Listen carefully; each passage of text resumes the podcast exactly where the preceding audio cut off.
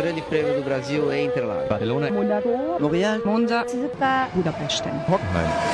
Stracke an der Strecke. Der Formel 1 Podcast mit Inga Stracke. Formula One is still on hold. There are talks to restart everything again, and obviously all the teams are in a shutdown, which has been made mandatory by FIA and by Formula One.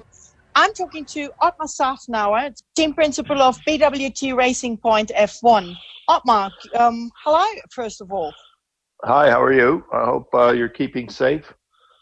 Safe and healthy. I'm feeling like I'm in quarantine since I've been back from uh, Melbourne, where we were all without having a race. Yeah, uh, same here. Um, I've, I've been in quarantine ever since. A few days because of the travel, and then after that because of the uh, lockdown imposed by the uh, UK government. Otmar, how's the situation in your team? I know you've been participating in the Project Pit Lane, um, working on providing and building ventilators for the UK health system. Um, is that still ongoing? And what else is happening in the team? Yeah, so we uh, we participated in both uh, ventilator production. We also uh, produced some uh, uh, kind of like uh, these bracket brackets to hold the clear masks in for the health workers, and we helped any any way we could. Um, we hope to get back to work on the you know back to work meaning um, to work on the Formula One activities uh, on the uh, 27th of May, which is uh, not far away. And it looks like the UK government has given the go ahead for manufacturing people and those all those who can't really work from home to to go back to their places of work starting this this week. So our our start date of the 27th, I think, is well placed. That gives us a couple of weeks to make sure that we have all the protocols in place such that we can uh, social distance and come back in a safe manner.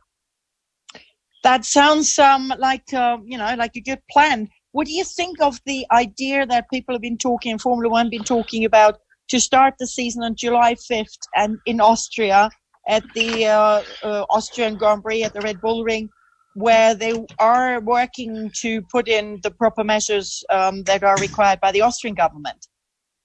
I think it's a great idea. I think uh, Austria has done a, a, great job when you uh, when you compare the country to other European countries in in containing the virus early.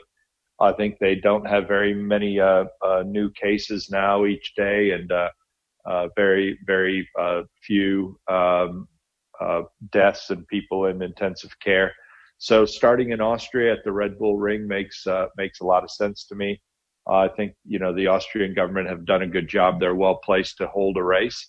Uh, the the uh, promoter uh, at the Red Bull Ring also wants to put it on. Uh, you know, the owner of the Red Bull Ring also owns two Formula One teams, so it kind of works well that uh, he he gets a race there. Plus, his two Formula One teams aren't sitting idle, and it makes sense for Formula One. you know, we should start by going to a a race where uh, we know that the protocols will keep us all safe. We will learn from that, uh, have a couple races there, and then continue uh, slowly to uh, branch out to other countries, and eventually um, in the autumn start going internationally. I mean, Austria is international for us, but uh, what I meant by that was going overseas and uh, you know perhaps the Americas and the Far East, and then the Middle East. Uh, you were saying Austria. Um, now you have Austrian ties with your team as well, having BWT as a, a long-term uh, team partner. Does that give you any advantage in going there in the planning and um, uh, logistics and everything? No, I think uh, the planning and logistics, because most of us are based here, except for our, our sponsor who is who is Austrian, uh, we have to do from here. Uh, but it, it's not um, it's not that difficult uh, getting to uh, the Red Bull Ring. There's a there's an airport right next door. Uh, Graz isn't too far. There are many um, uh, uh, around the area that that the team can take an entire hotel and make sure that we all stay together.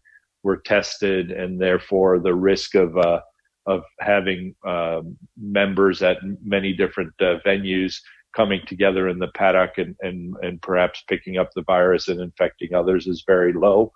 So I think Austria makes sense, but uh, no, there's no no real advantage um, logistically. The advantage we do have is that BWT are a, a great partner of ours, and they're our title sponsor this year, and uh, they they are uh, proud that uh, uh, the first race of the season will be uh, in their home country. Ross Brawn has been quoted to talk about something like a biosphere um, it comes close to what you were saying, flying into a private airport and taking an entire hotel. Um, do you think a complete closed environment for all the teams, all the team members could actually be possibly created and then taken maybe even two races in Austria and then possibly taken to Silverstone for two races there? Is that scenario something you can envision? Yeah, that's something that we're working towards to make it as safe as possible. And uh, once you know, like Ross said, that uh, every everyone within your biosphere, within that subset, is uh, uh coronavirus free and uh, has tested negative, as long as you don't uh, introduce any inputs from the outside, everybody should stay virus free. And I think that's what he's talking about. And I think it makes sense to me logistically we've got to figure out or uh, put the plans in place for us to be able to actually achieve that because the uh, the planning bit of it is a little bit easier it's uh, it's easier to have that uh, vision it's a little bit harder to implement the vision but it's not impossible. So we have to work out how we do that and uh, then we'll go about doing it. And if we can race safely in Austria we can race safely in Silverstone. We'll race safely in in Budapest and and like I said in there thereafter we'll uh, we'll take it further afield, and before you know it, the uh, uh, the good people at the university uh, where I live will will have uh, worked out that the vaccine is uh, effective, and we'll get back to normal. Sounds like um, that sounds like an excellent plan, and also something we can all hope for. I have previously spoken to Dr. Marko from Red Bull Racing. I have uh, spoken to Andreas Seidl from McLaren. They all agree on one thing, and correct me if I'm wrong. Formula One as such, as well as the teams, do need, of course, under you know the circumstances and the situation, do need a season and a certain amount of races this year. And how many races would that be for you? Is that the the 15 races everybody's talking about for the fees and the the funds to come in? Well, we, we definitely need a season. You know, we don't uh, we we don't earn any money by staying at home. Uh, you know, no, no nobody's going to pay us money. Uh, uh, you know, gate money will will probably not happen until we have uh, we have spectators that come to the race, and I don't know when that will be. Hopefully later on this year, but uh, for sure, money from the broadcasters. We will need a certain amount of races, and to me, the the uh, more races that we can do, albeit safely, the better off we're going to be for this season. There's only so much money you can save by uh, uh, by not racing. You know, a lot of our costs are sunk already. We've built all the cars for the season. Um, a lot of the components that you don't upgrade have already built been built for the entire season, and they're quite expensive. Uh, also, you know, we haven't laid anybody off, uh, so we're paying. We're continuing to pay the salaries, which is what we need to do. Uh, keep all the good people together that we have at our team so when we do go back racing, uh, be it later this year or whenever that is, you know, we have a very good, competent team and we can compete. So all those things um, add up, and uh, the costs are quite high, as you know. So we do need to go racing, not just from an income standpoint, but also uh, from the people I talk to. There's now uh, people are missing Formula One, so it's it's good for our fans to see us back racing again.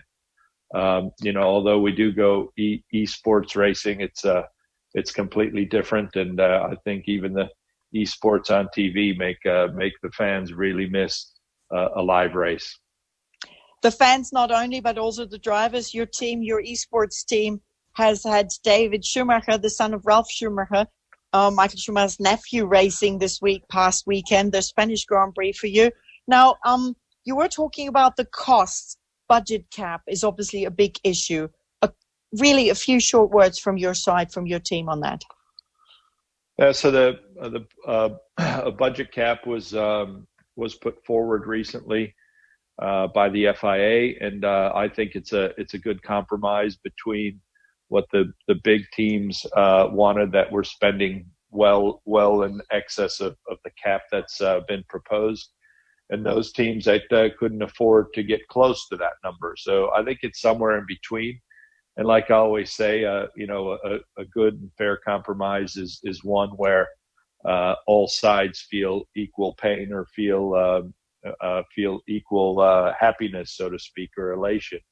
And I think uh, the FIA have done a really good job to get to that mark where, you know, everyone is about equally unhappy with the budget cap. The smaller teams would have liked it to be lower, and the bigger teams would have liked it to be higher in equal measure. So uh, we'll we'll see what the future brings, but a cap like that I think is is needed for our sport in order for us to be on a much stronger financial footing if anything like this were to happen again. Uh, would there been would there have been a perfect number for you? A figure that you would have said that's our perfect cap?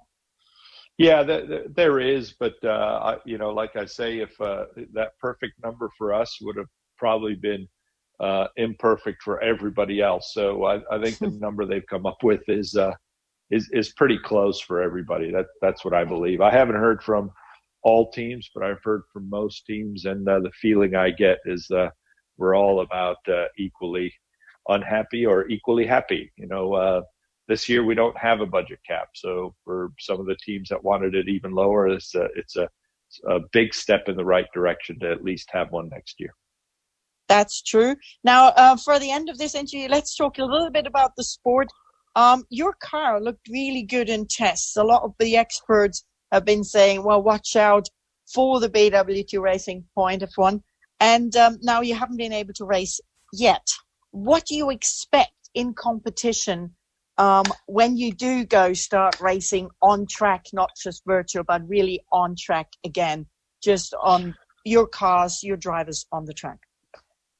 Well, we've got two good drivers uh, uh, to start with. You know, uh, Lance is uh, very talented, uh, learns very quickly uh, but lacks experience when compared with Checo. But that experience is coming, and Checo is very experienced. He knows the team, and uh, you know is is great on a Sunday. He rarely makes mistakes. Is very calculated in his take overtaking maneuvers, and uh, is now becoming a, a, seasoned veteran of the sport. So we've got a, a great combination of drivers to start with. So I'm uh, I'm I'm uh, very optimistic that they'll uh, they'll take the new car, which I think we've done a really good job with over the winter, and score good points. And um, I expect both of them to be on the podium sometime. I think we've got a car that could regularly be on the podium, depending on what happens to the two or three teams uh, ahead of us.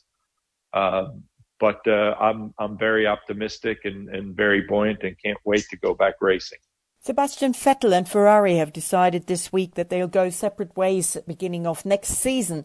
So, um, what do you think about Vettel? After all, he's a four-time world champion. And also, could you see him in pink? Would he be of any interest for your team?